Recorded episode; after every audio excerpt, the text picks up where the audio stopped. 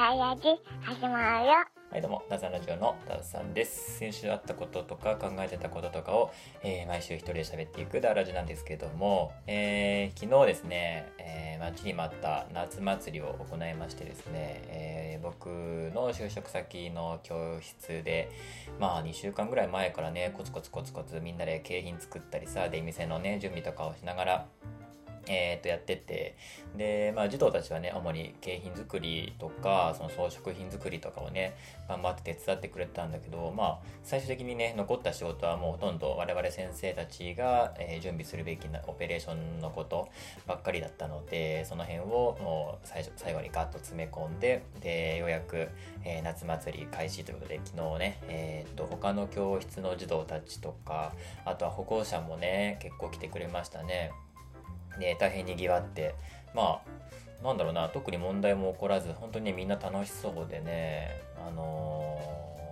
大成功だったんじゃないかなって思うんだよね。子供たちのねいろんな一面が見れたね。やっぱ保護者とあとまあ、まあ、ご兄弟の参加もね全然無料でみんなおいでおいでな感じだったんであのー妹ちゃんが来てくれてで普段ねあのそのお兄ちゃんはねあの教室で見てるんだけどあの本当にね全然違うんだよね。もう母さんの前では本当にいい子だし妹ちゃんの前では本当にねもうかっこいいお兄ちゃんなんだよね。すごい面倒見が良くて。えー、今までのなんか印象と全然違うんだけどみたいなすぐね殴ったり蹴ったりしちゃうようなね甘えん坊で、ね、わがままな男の子だったと思ってたのにこんなお兄ちゃんの一面があるんだみたいなね。優しいみたいな。すごいね面白い一面がいっぱい見れてねなんかね感動しちゃったよね。うんだと保護者の方ともね僕積極的に話すようにしてみたんだけどあのあ聞いたことのある声だって言われたんですよ。であの僕の YouTube を見ているっていうね。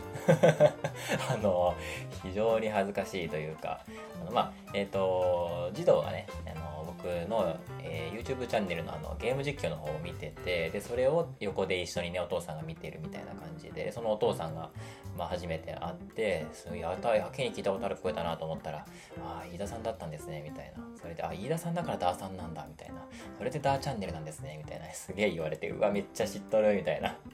面白かったんだけど。でそんなこんなでね、まあ、いろんな保護者の方と初めてねあんまり保護者と関わること僕ないのであの送迎をねする職員の人たちはみんなね送迎先でねお家でねお母さんにさあの今日はこんなことやってこんな感じでしたよみたいなことをね一言二言喋ったりするんだろうなっていう想像はしてるんだけど僕はそういうのないので全く保護者の方と関わることはねほぼほぼないのでなんでね今回はいろんなねお父さんお母さんとおしゃべりできて楽しかったですね。うん。あとね児童たちねえっ、と出店、まあ、先生が本来回すんだけどまあもちろんねやってるうちにねあのお店側やりたいっていう児童たちも出てきてで、まあ、これはまあ想定していたのででやらせてみたんだけど本当にね先生たちがあの全然手を出さなくても本当にねあの回るんだよね。であなんだろうこのなんかチームワークをすごい声出し合って声かけ合ってでねすごいあの屋台をやったんだよね。でメニューもねかき氷とかきゅうりとかえっ、とウインナーボールとかえっ、とあとはカリカリマカロニかな。マカロニを揚げたやつ。とかね。その辺を結構メニューも豊富に出したんだけどそれでもう、ね、列もいっぱい並んでさもうなんかお祭り本当にお祭り騒ぎだったんだけどそれでもちゃんと回ってたしねお店が。ね、で声かけ合ってやっててもう普段はねなんかもう喧嘩もするしさなんか泣き出しちゃったりもするしさいろんなことがある子供たちなんだけどなんかいやできるやんみたいな。もうなんかバイトとかもうできるじゃんみたいなね。高校生になったらなんかもうバイトとか始めたら全然通用するやんみたいな。それぐらい大人な一面が見れてうん、とても楽しかったし、まあ、児童たちもみんなすごい楽しんでくれてた様子だったので、ね、先生としてはとても嬉しかったかなあとね異常なまでにねお金に執着する子いたの面白かったな。あのねあのその教室の、えー、と夏祭りその昨日一日だけ、えー使える通貨っていうのをね僕が作ったんですよ。で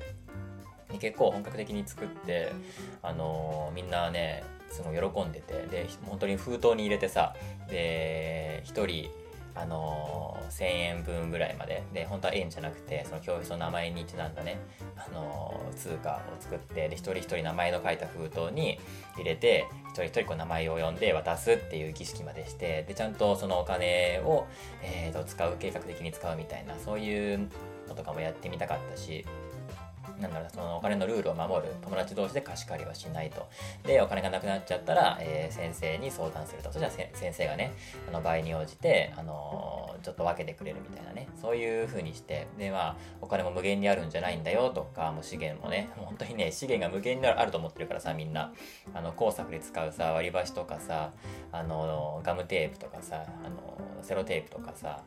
そういうやつ、うん、輪ゴムとかね、そういうのとか無限にあると思ってるからさ、もう、ないとめちゃくちゃ怒るみたいなね、なんでないのみたいな。で、結局それで今ね、あの、教室の経費が尽きちゃって、あの、身動き取れない、本当に、本当に身動き取れない状況になって、夏休み後半、てかあと1週間、どうするみたいな感じになっちゃってる状態、どこにも今お出かけできないぞみたいな、っていうぐらいになっちゃってるんだけど、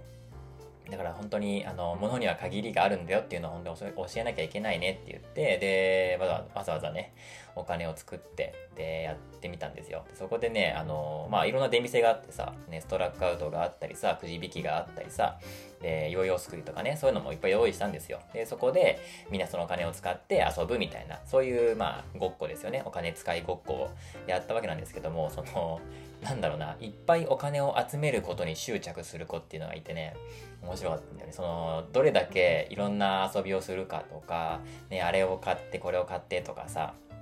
あそこで遊んで、ここで遊んでとか、で、この出店で全部のメニュー食べるぞとか、もういろんな子がいるんだけど、その、お金を集めるってことがもうゲームになっちゃってる子がいてね、もう、大変だったね、その子は。一番幸福度が低いっていうね 全然遊んでないみたいな。で、有料のところでは絶対遊ばないみたいな。で、なんかくじ引きとかは無料でできるとか、そのお面はね、みんなかぶってほしかったから、その無料で配ったんだけど、そういう無料のところだけでずっとやってて、で、もうお金を減らしたくないみたいなね。そういうのをね、ずっとやってて、面白かった。その人のね、やっぱ個性がね、出るよね。うん本当にその子楽しめたんだろうかっていうね。うん、金金金だみたいな感じで、金よこせってもうずっと走り回って金よこせ金よこせみたいな。お金がなくなったら先生に相談してねって言ってるのに、お金ももう持ったままあのずっとうろうろしてるみたいなね。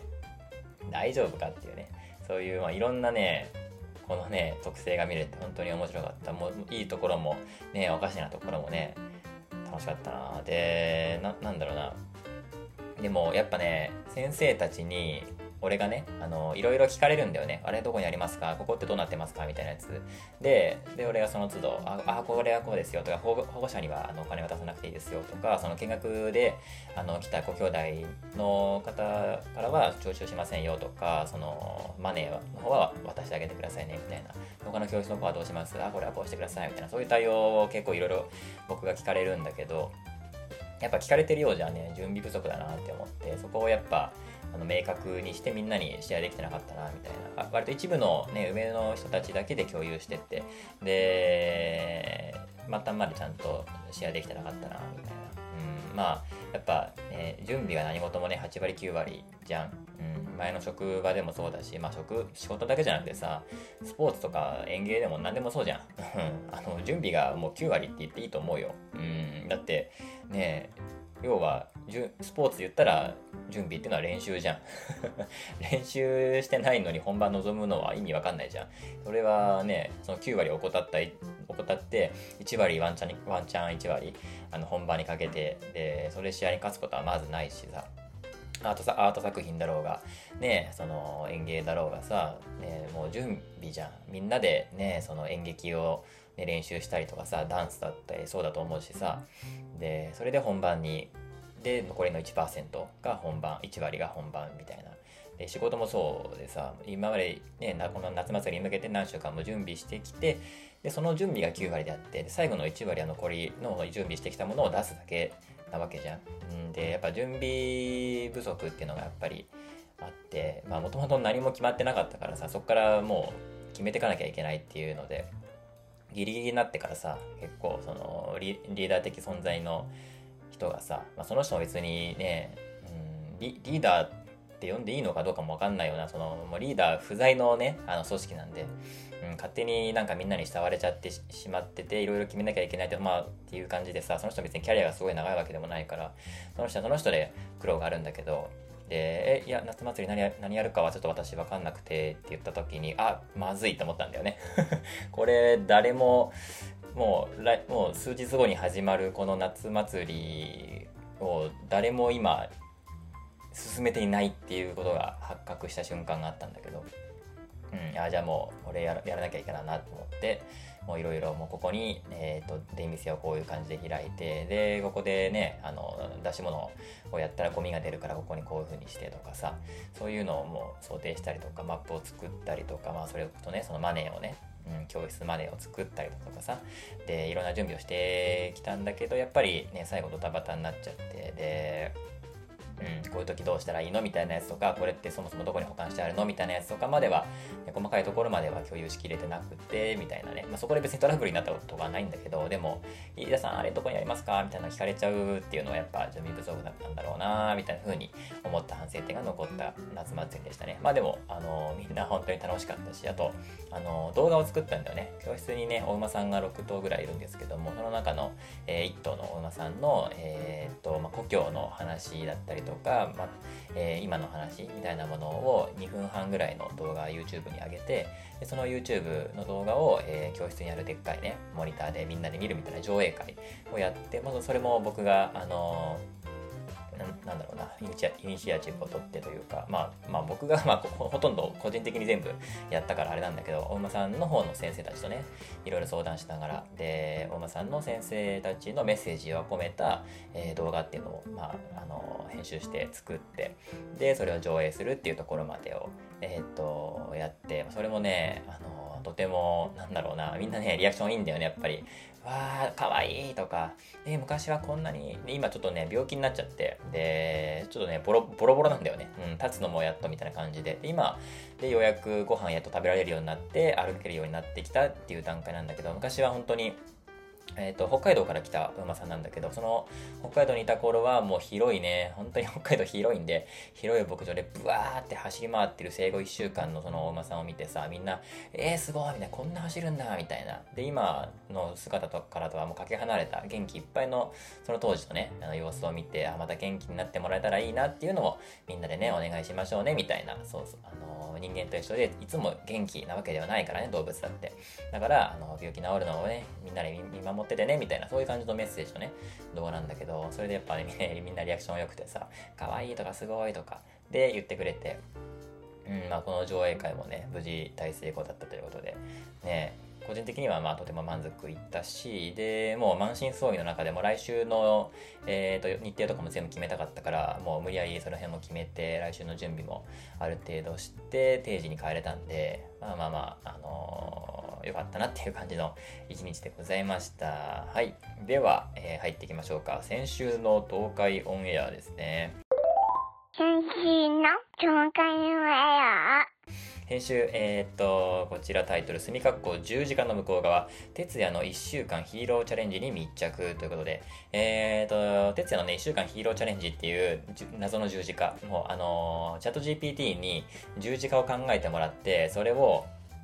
えーと、与えられるみたいなそういう企画が前にあってで十字架っていう概念がうまくチャット GPT の方にインストールできなくてそのチャレンジ企画普通の YouTube チャレンジみたいな感じになっちゃってで哲也が1週間ヒーローチャレンジっていう企画になっちゃったんだよねでえっ、ー、とそのまあ本来十字架ってなんだろうな日常生活で行われるものなんだよね。まあ、普通の YouTuber からしたらありえないんだけど、そのカメラも回ってないのに、ずっとコスプレしながら何ヶ月とか何週間とか、えー、その姿で暮らさなきゃいけないとかさ、ずっと語尾がね、変わるとかさ、名前が変わるとかね。だから本当にね、あの、ツイッターの名前が変わるとかって結構いろんな人に迷惑かかるんだけども、そういうのやっちゃうみたいなね。そういうやつをやるんだけど、今回のその徹夜の1週間ヒーローチャレンジ、うん、これ十字架じゃなくてもチャレンジになっちゃってるんだけど、ほぼね、もう徹夜の子ちゃんみたいな感じだったよね。で、まあ、1週間、えー、いろんなヒーローのコスプレをしてでヒーロー活動を行うっていうところまでがチャレンジなんだけどその1週間に密着するんだよねだから本当にね徹夜の1週間に密着した話そしてえっ、と、ヒーローチャレンジもちなみに、ちなみにやってますよぐらいの感じなんだけど、すごいね、内容盛りだくさんだったんだよね。すごい熱い、うん、動画で、うん、なんかいろんなところに許可取ってやったんだろうな、みたいなところがあってでまあ十字架って本当に大変だなっていうのもあるしちゃんとやってんなっていうのもあるしであと哲也のそのファンサービス岡崎に住んでるじゃんで岡崎に行くと、まあ、僕もちょいちょい行きますけど岡崎に行くとやっぱり東海オンエアのファンがもう土日だろうが平日だろうが溢れてるんですよ若者たちで。岡崎市全体が本当にアミューズメントパークみたいな感じになってて、岡崎市に足を踏み入れたらもう若者たちがね、東海オンエアの T シャツ着てみんなでワン探してるっていうもうディズニーランドみたいな感じになってるんで、そこで、しかも本人たちが暮らしてるわけですよ。ミッキーやトナルドがね、ディズニーランドで暮らしてるようなもんですよ。だからだからさ、もう街歩いてるらさ、わ、哲也哲也ってなるわけじゃん。ファンがいるからね。で、その中でヒーローのコスプレをしてヒーローのなんか、えー、っと、ヒーロー活動をするみたいなね。うん。で、なんか街の治安をとのこんのみたいな変な名義でやるんだけど、なんかね、子供たちと、その、なんか朝ラジオ体操するのかな。なんだっけな、内容忘れちゃったけど、いろんなことちゃんとやってましたね。すごいね、哲也ハードスケジュールの中でさ、東京行ったりしながらさ、ね、他の YouTuber とコラボしたりとかさ、そういうのしながらちゃんと、ね、すごいハードなスケジュールをこなしているんだなっていうのを、普通になんか、すげえ人なんだなっていうふうに思ったし、そのなんか哲也の人間味みたいなものっていうのが、なんかすごいよくわかる動画だ。も動画に対するねなんか熱いその思い一本の動画にかけるねなんか熱い思いもありうんで編集もそうだしさ編集もめちゃめちゃ凝ってたしその内容もうん最後だってねバンドで演奏してたからねなんだろうな普通の YouTuber だったらこれ56本の動画にできるもんね それを1本に集約してさやっちゃうまあ基本的に東海オンエアの動画ってそうなんだけど普通の YouTuber だったら1本の動画にしちゃうことを、ただの、なんか説問ぐらいで終わらしちゃうんだよね。すごいんだよ。まあ、内容が濃すぎるんだけど、だからさ、その、哲也の、哲也に対して1週間密着した動画みたいな、うん、哲也の人間性を面白がってね、うん、そういうなんか、哲也の動画だったね。本当にこちゃんだったね、あれは。東海オンエアじゃなくて、哲也の個人チャンネルの動画でしたね。内容盛りだくさんでした。で、特に、ね、あの今週、今週とかまあ先週かな、の1週間の動画、どれも面白くてね、かなり良かったですね。濃いものばっかだったね。はい。というわけで、えー、先週のニュースに行きましょうか。先週のニュース。先週のニュースですね。えー、先週1週間がね、まあ、こんな時期だったなっていうのを振り返るのにちょうどいいので、えー、先週の大きいニュースを、えー、はい、上げていくっていう先週のニュースなんですけども、なんかいっぱいあったよねなんか先々週のさダーラジではさ2個ぐらいしか紹介しなかったけどちょっとね今回12345個もニュースあんだけど絞った方がいいかな絞れないんだよねどれもなんか面白くてさ、えー、まず1本目えー、っと米司法省バイデン大統領の息子をめぐる捜査に特別検検察官を任命というニュースですね。アメリカのニュースですね。えーとね、バイデン大統領の次男ですね。息子さんの、えー、ハンター・バイデンさん。えー、と、税金と銃に関する違法疑惑ということで、あのー、ななんだっけな、禁錮10年ぐらいは言い渡されてたんだっけな。で、再選を目指すね、バイデン大統領なんだけど、あの次のね、大統領選挙で選挙活動にね、こういうので影響しちゃうよね、みたいな話ですね。で、その、何やったかっていうと、その、薬物使用の申告をせずに銃を所持してたみたいなね。うん。まあ、銃ってさ、アメリカで普通に買えちゃうからさ、あのなんだろう、日本でいうところのイオンモールみたいなさ、まあ、そんなちっちゃい規模じゃないんだけど、ほんとバカでか、バカでかイオンモールみたいなのがコストコって、コストコじゃないや、えっ、ー、と、ウォルマートっていうのがあるんだけど、ウォルマートでもね、普通に銃のコーナーがあってさ、もう本当にスーパーで銃売ってるからね。うん、そういう国なんで、あの、まあ、買えるんだけど、誰でも、誰でもっていうか、その、何歳以上とかになるとね、買えるんだけど、薬物の使用を報告せずに銃を所持しちゃったっていうのと、あとは、えっ、ー、と、所得税を、えっ、ー、と、故意、故意に、えっ、と、払ってなかったみたいなですね。うん。で、禁錮10年みたいなやつだけど、えー、司法取引によっって罪が弱まるみたいなことをやったんだよね。で、なんか大統領の息子に対して判決が甘いぞみたいな感じで、えー、っと、市民から怒られるみたいな。うん。なんか、別に、なんだろうな、その、バイデンっていう名前、名前というか名字を使ったらもっと大きい犯罪をさ、できるのにさ、なんか結構しょぼいんだよね あの、そんな別にニュースになるような重罪でもないんだけど、やっぱりこういうさ、ね、偉い人とか有名人のね、あの、息子とか親族になるとやっぱこういう風になっちゃうよね。前にもね、その岸田首相のね、あの息子さんがなんかしょうもない、ね、そんな別にニュースにすることでもないだろうっていうようなやつでさ、吊るし上げられたりとかしちゃうじゃん、やっぱりね。うん、やっぱ有名人のの息子だなっていう感じなんだよね。うん。まあでも、それをもうそれはもう宿命だからさ今の時代。うん。やっぱスイカ畑で靴を靴ひもをね結んじゃいけないわけですよ。ね。そういう話だなってやつ。でこのなんか別に大したニュースニュースじゃないと俺は思うんだけどでもなんであげたかっていうとこのなんだろうな。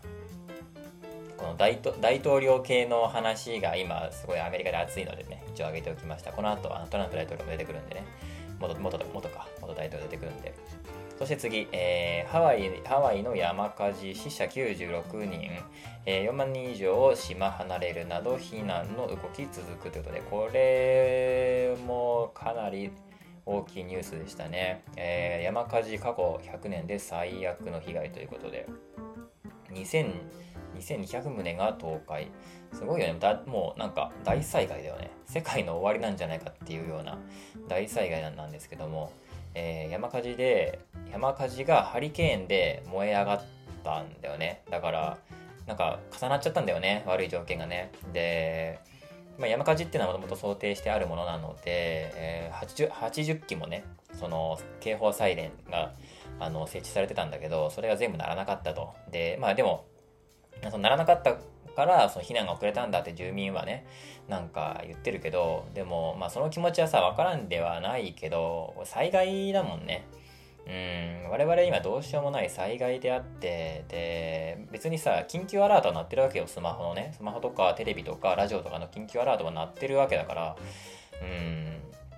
なんだろうなそのやり場のない怒りというかそのどうしようもないことに対してやっぱね人のせいにしたくなっちゃうのはわかるけど多分そういう声なんだろうなって思っちゃうよね。でこれフラッシュ干ばつって言って干ばつって本当はね何ヶ月とか何週間かけてじわじわとねなっていくものなんだけどフラッシュ干ばつって言ってたったの5日間で発生する干ばつなんだよね。だからその事前の予想っていうのが不可能でで、その干ばつによって、えー、っと、山火事が起きたところに、ハリケーンがやってきてしまって、そのの風でもう一気に燃え広がって、凄まじいスピードで山火事が燃え広がったっていうね、その目撃者の人が言うとね、っていうもう最悪の気象条件が重なってしまったんだよね。で、これ、まあ本当にね、災害なんですよ。で、あの、しょうがないっていうね、日本語あるじゃないか。あの、しょうがない。うん。で、これって、海外にはない言葉らしくてで日本に来て日本語勉強した人があの帰国した時にこのしょうがないって言葉を使えないことがあのすごいもどかしいってね言ってるのをよく見たことがあるんだけどロシアのロシアの人だったっけな？うんいたんだけどさ。しょうがないっていうのは日本特有の言葉でその災害大国じゃん。地震もねあるし津波もあるし台風もあるし。でそういうさ、あのー、日本人が生み出した言葉のしょうがない。これはもう本当にしょうがない。誰も悪くないしそのやりようのないものがあるじゃん、うん、これはこれは仕方がないよねっていうしょうがないって言葉、うん、それが本当にこういう災害に向けて使われる言葉なんだろうなって思っちゃうよね、うん、昔の人はさこういう災害が起こるとさ神が怒ってるとかさ天罰だっていう風に何かやっぱり何かにこう置き換えないとやっぱ人間って理解できないからそういう風にねあのー、科学が発展する前まではさそういう風に置き換えててで科学が発展してからは科学に置き換えたりしてたんだけどでもやっぱこういうなんかねその分からないものに対して何かにこうカテゴライズしたいっていう、あの人間の本能っていうのはやっぱりあるのでやっぱこのね警報サイレンが鳴らなかったからこれは人災だっつってねそのこれが鳴ってればみんな助かったんだみたいな。そうとは俺は思えないんだよね、うん、もちろんすごい悲惨な事件だし事件というか事故だしさあのご冥福をお祈りする気持ちはあるんだけどでもしょうがないんだよね。災害なんだもんこれ。自然災害だもんこれ。なんならさその今の地球環境の悪化悪化っていうのは我々人類が招いたものっていう風に仮定すると割と因果応報ではあることが起こってるじゃん。うん。まあめちゃくちゃ失礼なことに言ってるけど。うん。って思っちゃうんだよね。で特にこういうなんだろうな日本ってなんだろうなあのじめっとしてるじゃん。基本的に湿度が高い国。なのでああんまりこういう山火事とかさあの火事の意識ってすごい薄いんだけど海外ってやっぱ火事の意識すごい高いんだよね。で僕アメリカのアパレルブランドで働いてたのでその子供服とか扱ってたんですけどやっぱ子供服まあ大人もそうなんだけどさあの部屋着ってさ僕らみたいなダルダルってしたスウェットとかパジャマとかではなくてピタッとしてんだよね。でこれアメリカ映画とか見たらわかるんだけどやっぱみんなねパジャマってピタッとしてるんだよ。うん。あのストレンジャーシングスでもそうだしあとは ET でもそうかな。その ET のエリオットエリオット君とかもさ本当にもうシルエットがバチバチのさあのめっちゃキュッっていうパジャマとかねあのサーマルとか着てるんだけどその上からねオーバーオール着てね外に出て ET と出会うんだけどさ。ああいう格好するんだよ。あれなぜかっていうとあのやっぱ火事なんだよね。うん。でダウダウダウしてる服だと燃え広がりやすいから特に子供服とか子供用のパジャマ部屋着っていうのはもうピタッとしてるんだよね。そこでやっぱり空気を通りづらくして、えー、全身に燃え広がりにくく少しでもするっていうのがまあ根底にあってああいうデザインになってるんだけどまあ、それがねあの日本ではあんまり売れないんだけど、うんまあ、それをねあの分かってる人はなんか可愛いって言って買ったりするんだけど、まあ、柄はやっぱ可愛かったりするからね、うん、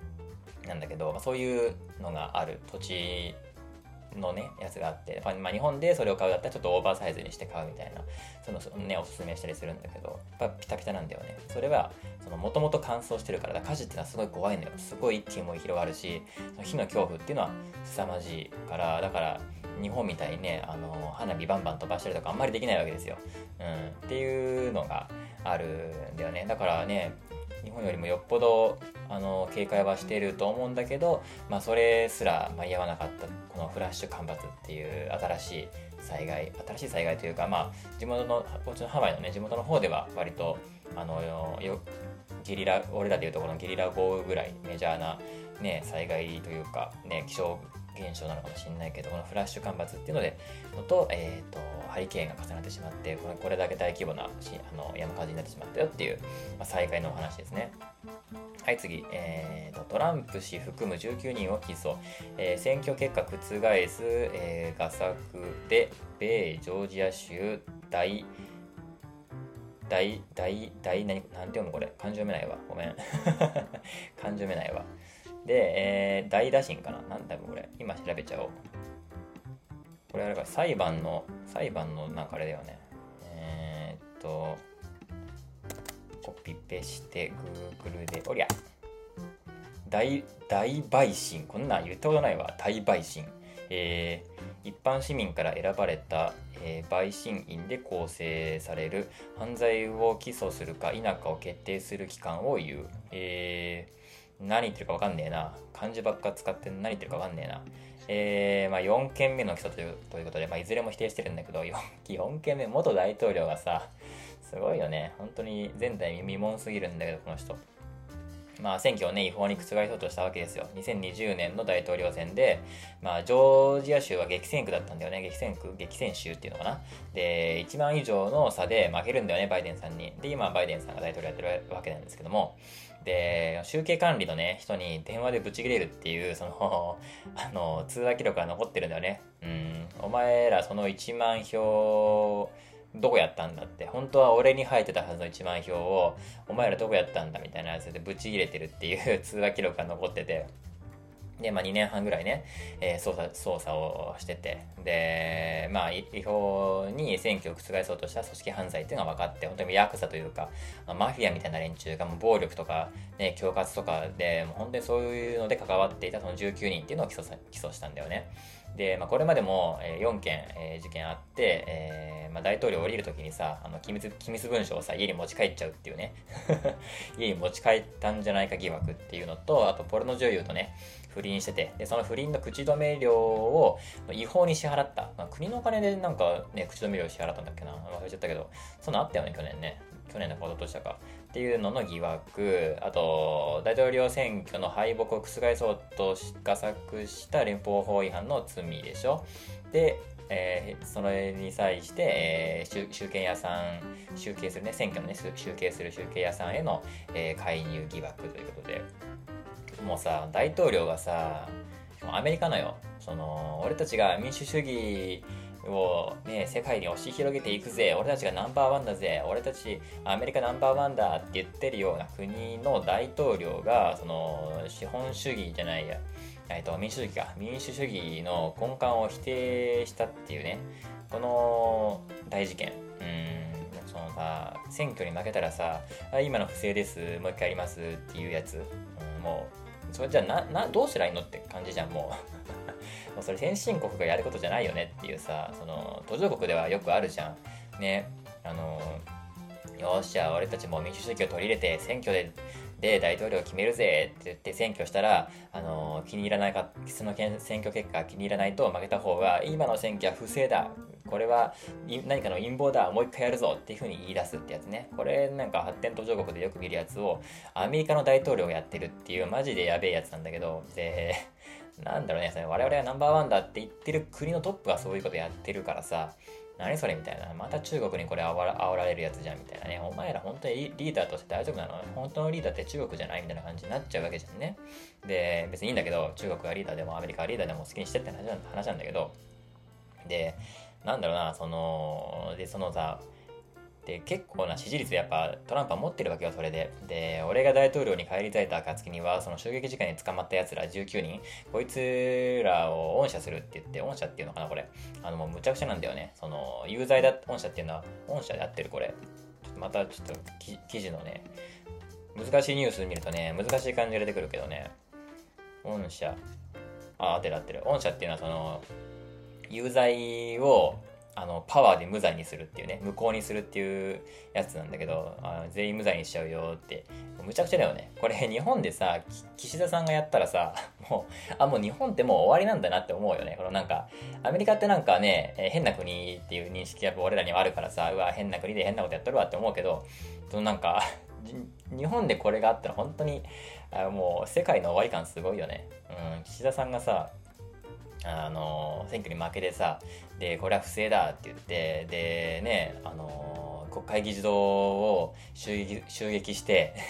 岸田さん筆頭にマフィアの連中がねヤクザの連中引き引き連れてきてさ国会議事堂を襲撃してでもう一回俺選挙出るからっつって。で次の選挙で俺また俺俺岸田がまたねあの総理大臣になったらあの捕まったやつら全員あの恩赦するからみたいなね。捕まってたら全員解放するからみたいなこと言ったらさうわもう日本いよいよ終わりだなみたいな感じになるじゃん俺らからしたら。それ今アメリカがやってるからね。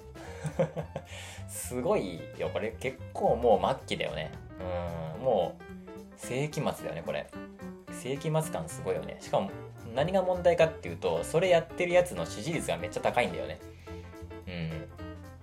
この国もう終わってるなって思うもんねやっぱりね。本当にお前ら本当にナンバーワンなのって思うもんね本当に。アメリカ人といえばそのね日本人よりも建前と本音がかけ離れてるっていう認識がすごいあるんだけどやっぱ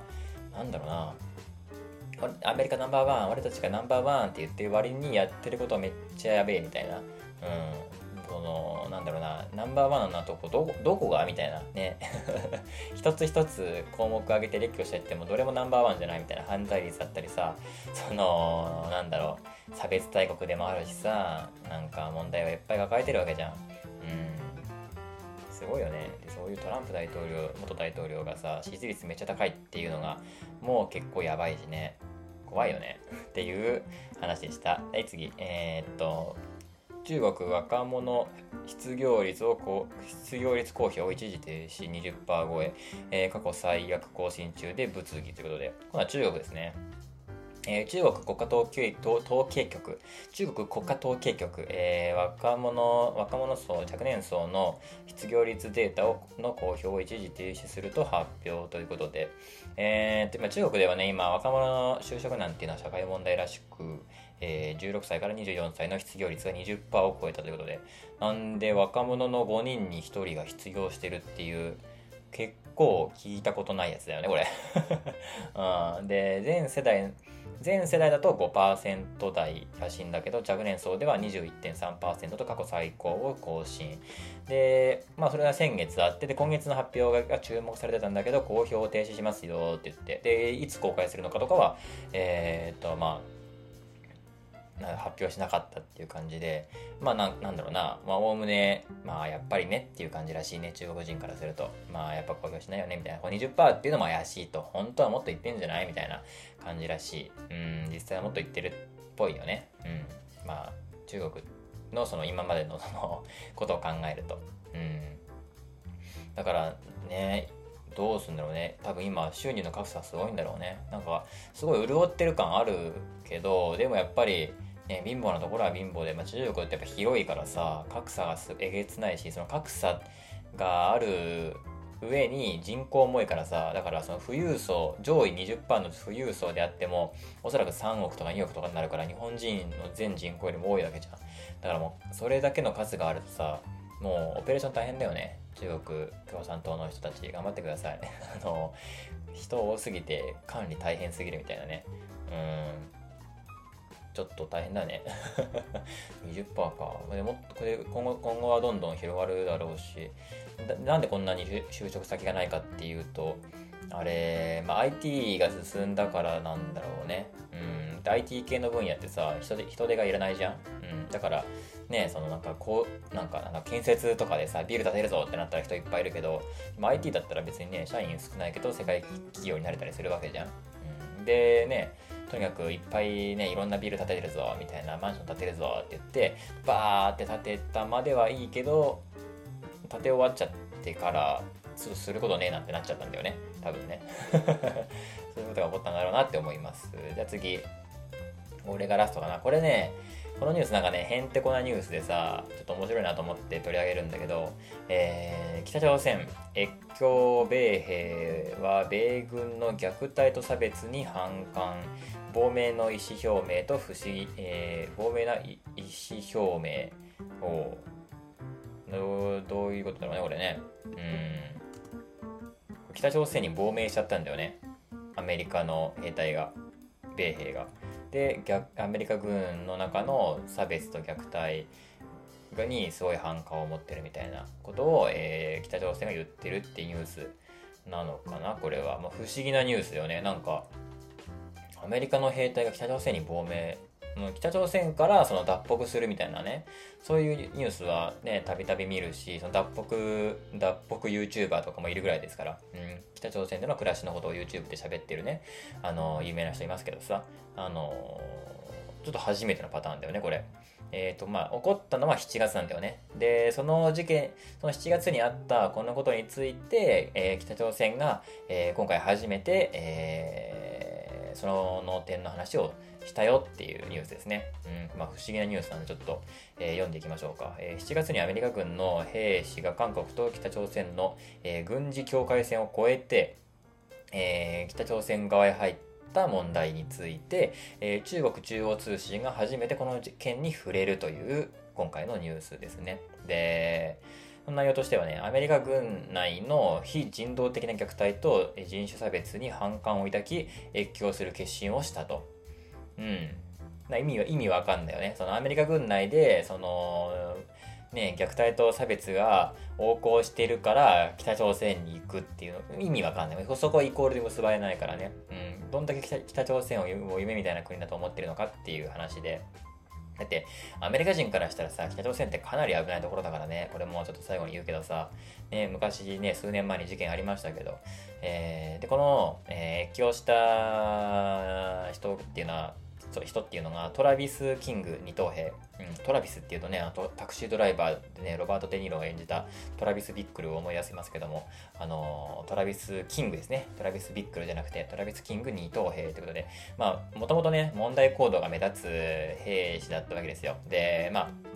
アメリカ軍の兵士っても、ね、みんな優秀かって言われると割とそうじゃなくて結構変な奴らが多くてさ、うん、とにかくかき集める感じ誰でもいいからかき集める感じだから変な人も多いしでキャリアもこの人なくて、ね、入隊してまだ2年目か3年目みたいな感じで別にキャリアもないような、えー、兵士の人でで、まあ問題行動が目立つ、まあなんだろうな、変な頭おかしいヤンキーみたいな感じだったんでしょう。問題児がいたんでしょう。で、その人が、えー、まあそその人が起こした問題行動についてあるね、えー、警察に暴言を吐いてパトカーのドアを壊した。もうもうこんな、もうなんでクビにならないんだろうね。こんなことをしている人なんで兵隊になれちゃうんだろうね。っていうか、あれだね、あの、パトカーのドアって蹴って壊れるんだね。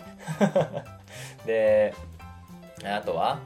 あこれはあれか、えー、っと、韓国のだね、ソウル市内のクラブで、え、男性店員に酒の注文を断られたことで腹を立てて顔面をボコボコにして、えー、っと、逮捕されるっていう、もう、な、なんなんだろうね、この人は、本当に。これ、このニュースさ、この人に問題があるっていうニュースだよね、多分ね。変なやつが変なことをしたら、えー、政治ニュースになっちゃったっていうだけだと思うんだよね、これ。この感じ。これが正しいとしたらね。で、えー、韓国の留置施設に軟禁されていて、アメリカの基地にもうお前帰ってこいと。うん。こっち帰ってきて、で、こっちでもう罰を与えるから、早く帰ってこいって言われて、で、アメリカの基地に帰国して、で、処罰の予定だったんだけど、その、搭乗予定だった飛行機に乗らずに、あの、パン、パンムンジョムツアーっていうツアーに無断で参加して、で、そのままなんか、ね、でかい声で笑いながら、ね、北朝鮮の方に走っていったっていう、あのー、なんか証言があるんだけど、で、なんか周りのお客さんたちは騒然となったみたいなね。ちょっとなんか、変、変な人なんだと思うね。全くわけわかんないニュースなんだよ、これ。本当に。だから、なんか一体どんな考えがあったんだろうかみたいな感じで真面目に語られてるんだけどニュースの中では。でも多分これって後後後先考えずに動いた変な兵士が北朝鮮にわけわかわけわからんなんか政治利用されてるっていう意味わからんニュースだと思うんだよ。うん、でね北北朝鮮側がさなんかね変なプロパガンダを出した出し始めたじゃん？急に。うん、なんかそのアメリカ軍内の虐待と差別に反感を持って北朝鮮にだにあの越境しましたみたいな、うん、っていう何それみたいなこと言い出すわけじゃん。でも今アメリカもバイデンさん今忙しいのにさ、もうウクライナのこともあるしさ、次の選挙もあるしさ、でトランプはなんかやっとるしさ、息子もなんか ね、捕まっとるし、みたいなところでさ、変なアメリカ兵が北朝北朝鮮に遊びに行っちゃって、ねなんか政治利用されて何やっとんのみたいなもう、みたいな感じになってると思うんだよ。で、で先に言ったさアメリカアメリカ人が思う北朝鮮っていうのなんだけどやっぱりとんでもない国だなっていうのはやっぱり分かっていてで数年前大学生が観光目的で北朝鮮に行ってでポスターかなんかを盗んだっていうのを言われて、まあ、これも本当かどうか分かんないんだけどあのポスターかなんか盗んだとされて拘束されてで、えー、次家族の前に現れた時はもう昏睡状態で帰国したっていうニュースがあって。でもう彼はすでもう多分これ検索したら出てくると思うんだけどすでに植物状態で獣のように叫び体を痙攣させ痙攣させていたっていうもうむごい状態でね、えー、帰国してきたわけですよ。で腕や足は完全に変形していて、えー、ペンチで歯を並び替えようとした形跡があったみたいなね。だからもう壮絶な拷問を受けていたっていう跡が残っていた状態で帰国したんだよね。だから見せしめというかさそのアメリカに対して恐怖を与えるというかその、まあ、まあ、北朝鮮みたいな問題児がねもうクラスにね一人いるわけですよ。こういう問題児が、まあ、こういう子がやることだよなっていう感じのことをやって。うんだからそれ、まあ、このアンポンタン二二等兵の人 キングさん。この人もアンポンタンだと思うんだけどでも言うて心配だよね、うん、今果たしてどんな状況に置かれてるのかっていうのはねしかも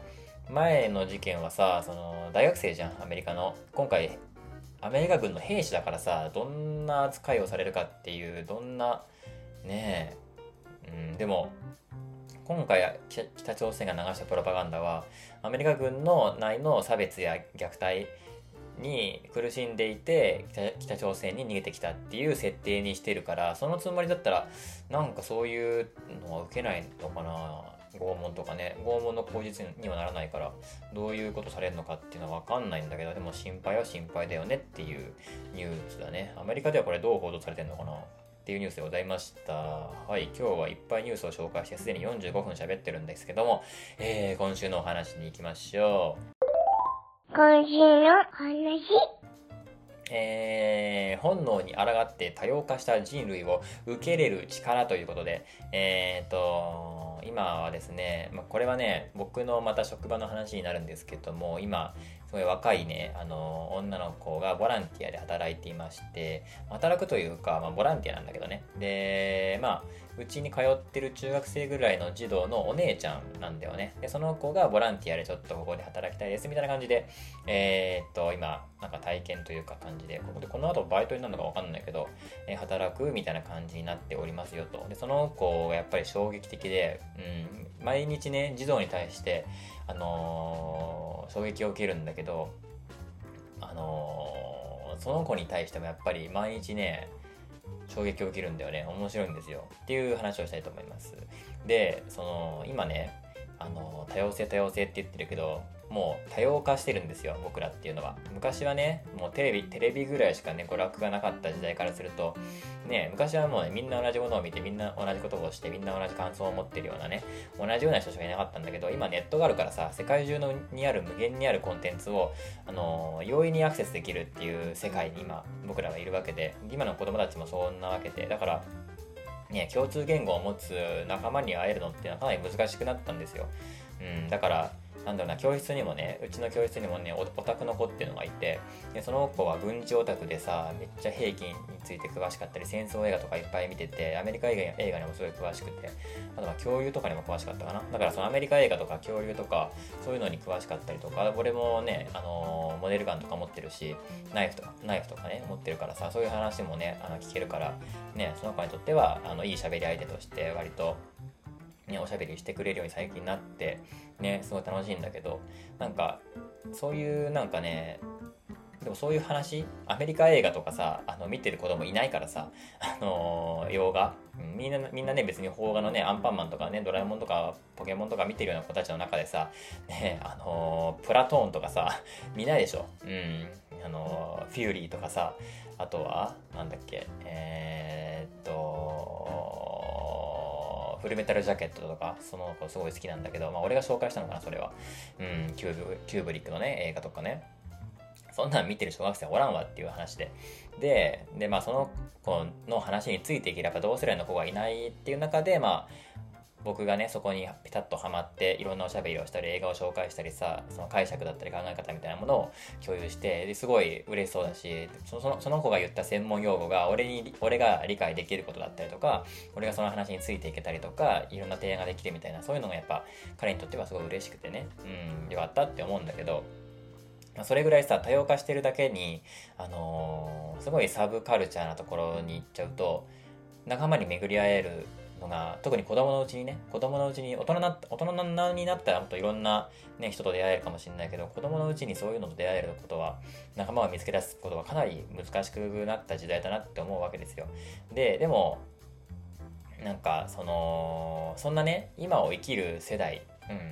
うん、の人と一緒に働く機会がね、今僕にはあって、で、さっきも言ったように、言ったように、児童にもね、毎日驚かされてるんだけど、その子にもね、毎回驚かされるんだよね。で、その教室に通ってる児童のお姉ちゃんがボランティアで働いてて、でね、その子、まず初日というか、初めましての時なんだけど、あのね、すごい大きいあくびをするんだよね。で、もうちゃんと声も出す。もうあの、正式なあくび。家で、家で一人でいる時の正式なあくびを、初めての職場でやるっていうその着物肝ったまま座った子で。であんまりしないじゃん。隠す素振りとかもなく堂々と別に口に手を当てるわけでもなくちゃんちゃんと発音するんだよね。あーあーって言って 大きいあくびをするんだよ。でこれなんかなんだろうな。いきなり上司にこれどう思われるかとかそういうのとかをねやる気ないって思われちゃうかもしれないとかそういうのが羞恥心もないし自分がどう思われるかみたいな心配とかも全くない様子なんだよね。でそこでまず俺はすごく驚いたんだよね。あこの子はもしかしたらおもろいかもしれんみたいな感じでま観察している最近なんだけどあとはねあのもうその子の話に入ってくんだけどあの仕事中の職員の横で全然関係ない話を振ってきたりするんだよ。なんか例えばね僕ともう一人の人でなんか書類とかのね管理をしたり整理をしたりとかしててあちょっとこの子のまだハンコハンコが押されてないんでこれこっちにお願いしますとかあれこれってこいつ書類するんだっけ？あこれはいついつにこうなっててみたいなみたいなやつをやり取りしながら書類は行ったり書類をなんか整理してたら横からあれ？これって何ですか？とかこれってどういう意味なんですか？みたいな全然もうあの関係ない話を振ってくるんだよね。うん。今日って誰々君とか来てます？とか、そういう話を急に来て、ちょ今、今、なんか、今そういう話できないからみたいな、うん、感じの、本当にぶっ込んでくるんだよね。で、全然、あの、普通にプライベートの話とか普通にしてくるみたいな、仕事中に。すごいな、みたいな。なめちゃくちゃ仕事してる感出してるね、俺俺たちは。まあ、出してるつもりないんだけど、で出てると思うのよ。うん、めっちゃ書類をいっぱい広げて、で、あっち行ったりこっち行ったりして、で、ペンでいろんなものを書きながらさ、やってる横で、で、特にね、仕事まだ振られ、振られてなくて、ふらふら歩いてきて、ねえ、みたいな感じで来るのよ。もうびっくりしちゃうんだよね、こっちは。で、なんかね、あのー、次がね、えっ、ー、と、突然、あの、無言で目の前に立つっていうのをするんだよ。これね、不思議で、で、ずっとこっちは見てるんだよね。急に、あの、俺の目の前にバッて現れて、立ってるっていうやつ。でずっとこっちをじっと見るみたいなやつやってて。で俺ちょっと怖くて無言なのよ。え？みたいな。でどどうしたのって言うと終わりましたっていうの。だから俺が与えた仕事が多分終わってで次何しますかっていうのを多分僕に聞きに来たんだよね。でも聞いてこないのよ。でずっと無言で本当に目の前よ。あのー、ゼロ距離とまでは言わないけどななんだろうな50センチぐらい前に立ってずっと目が俺の目を見てじっとしてるのね。で沈黙があって俺は何をどうしたらいいか分かんなくなってどうしたのって怖くなって聞くとさっき言ってたやつ終わりましたっていうのよ。すごい怖くない？これ。めっちゃ怖くて俺。なななんだろう？みたいな。うん。突然現れてみたいなね、うん、っていうのがあったりとかあと突然大きな声を出すっていうのがあってまあ俺とまあ2人教室2人きりきりでで俺が、えーと、ホワイトボードをきれいにしてほしくてでこれをピカピカにきれいにしといてって言ってでで自分の仕事に就くわけよそしたらなんか全然うまくきれいにならなかったみたいで「何これムカつく!」みたいな感じですごい大きい声をいきなり出したのねで俺でまあ一人それはまあ独り言なわけじゃんで僕は基本的にその独り言には反応しないので、まあ、これは別になんか そこに感情があるわけじゃなくてあの基本的にうんあ独り言独り言だなって思って自分の仕事に集中するっていう姿勢になるのね、まあ、これはまあ俺の特性だと思うんだけどで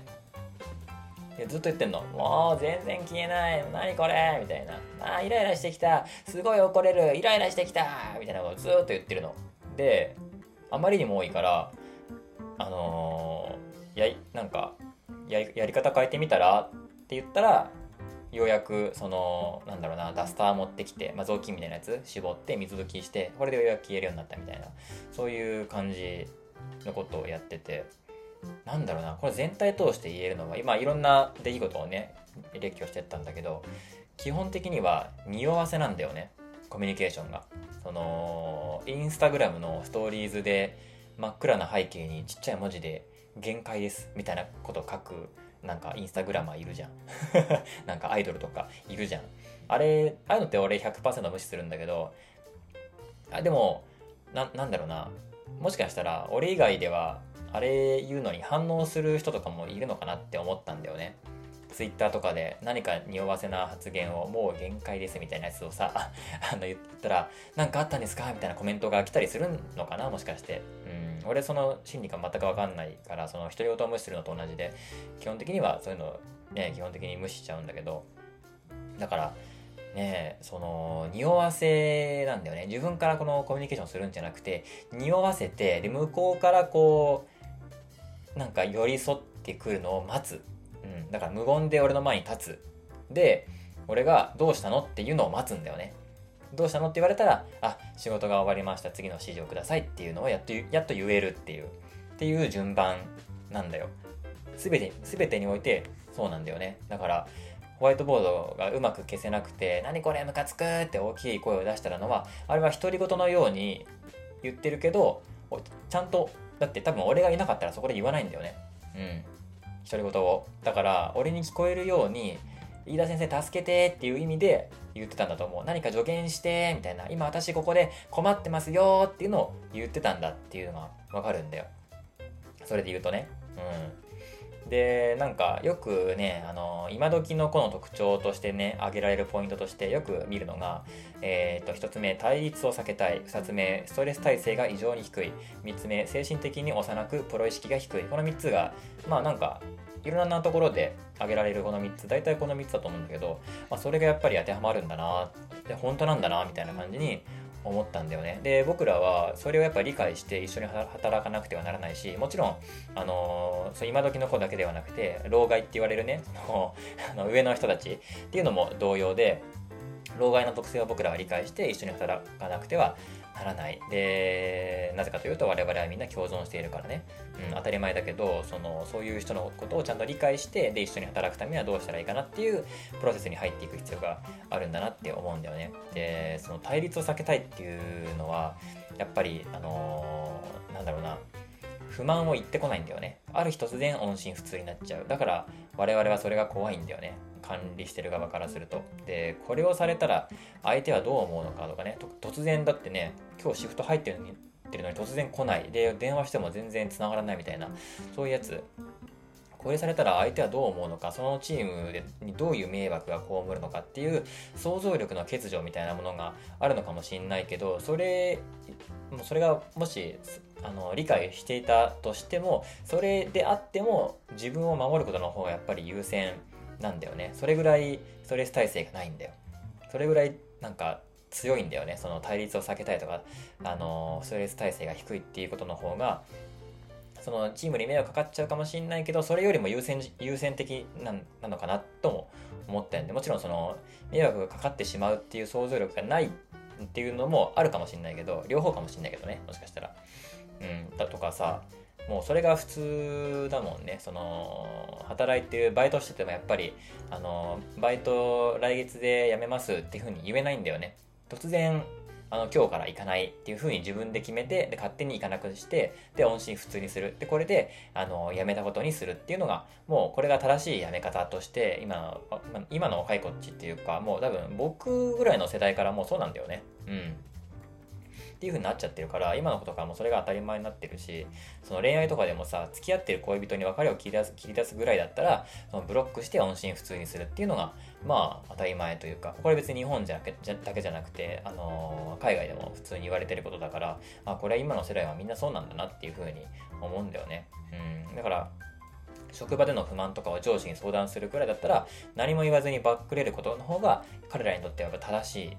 んだよね。だから上司からしたらもう、な、なんでみたいな、そんなに言ってくれればいいのにみたいな。うん。そういう話なんだけど、ちゃんと言ってあげないと、あの、伝わ、伝わらないというか、なんだろうな、その、言われ、言われ待ちをずっとしてるから、やっぱり、ずっと無言で目の前に立つみたいなことをするぐらい、だから、すごいよね。あの、無言の沈黙、めちゃ怖かったもん。だから本当に、俺がどうしたのっていうのを、待ってるんだよね。自分から声をかけられないというか。なんだろうな。ちょっとねまだね理解はちゃんとできてないんだよね。なんで無言で立つんだろうっていうね。その自分から仕事終わりましたっていうとあのどんなことが起こるのかっていうのが俺にはまだ分かんない。分かんなくてこれからもっと観察していこうと思うんだけど。うん。どういうふうに思うんだろうね。仕事終わりましたって言った場合うん。本当にできてるかどうか不安だから自分から言えないのかな。でもない気がするな別に。ちょっと違うな。どういうメンタリティなのかは、ま、ちょっとまだすいません。研究不足ですね僕のね。であと何だろうな。あとねあのインターンシップとかさ面接とか毎週のようにねあるんだけどやっぱ時間になっても来ない子っていうのは本当にね多いんですよ。ちょっと考えられないんだけどいや要はそのバックレってやつだよね。うん。平気でするんだよね。あ、今日行け、なんか今日行く気分じゃないなと思ったら行かないんだよね。すごいよね。だからこれもね、その SNS とかのコメントとかでもさ、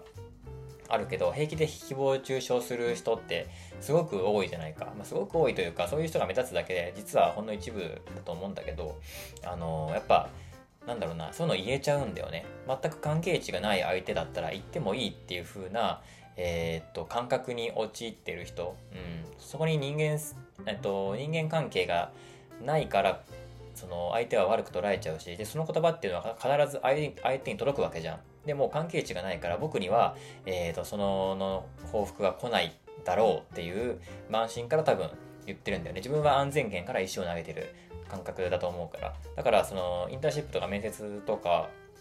あここはいいやって思ったらもうそれ切っちゃう。で向こうは迷惑するだろうけどするし僕の評価落ちるとかそんなん知らんけどでももうここは関係ないって自分のの中であるから別に彼らに嫌われても僕は関係ないっていうのとすごい似てるなって思うんだよね。うん。だからその安全なところから石を投げる感じ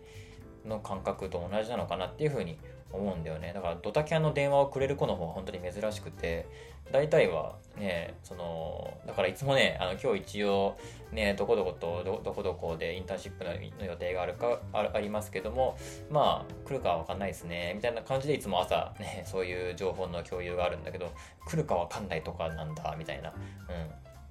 だからせっかくこっちがさ準備するわけじゃん。そこに時間を割いたりとか。でこの時間はえー、っとこの人は面談に入面談の時間だから、えー、席を外すことになるからだからこういうゾーニングにしてって俺も考えるわけじゃん。この人の休憩はいつにしてとかこの人はいついつ。だったらこのこの子についてとかそういうふうに考えるんだけど一気に予定来るわけじゃんそれで。そういうのとかをでも全然平気でできちゃうんだよね。考えられないというか。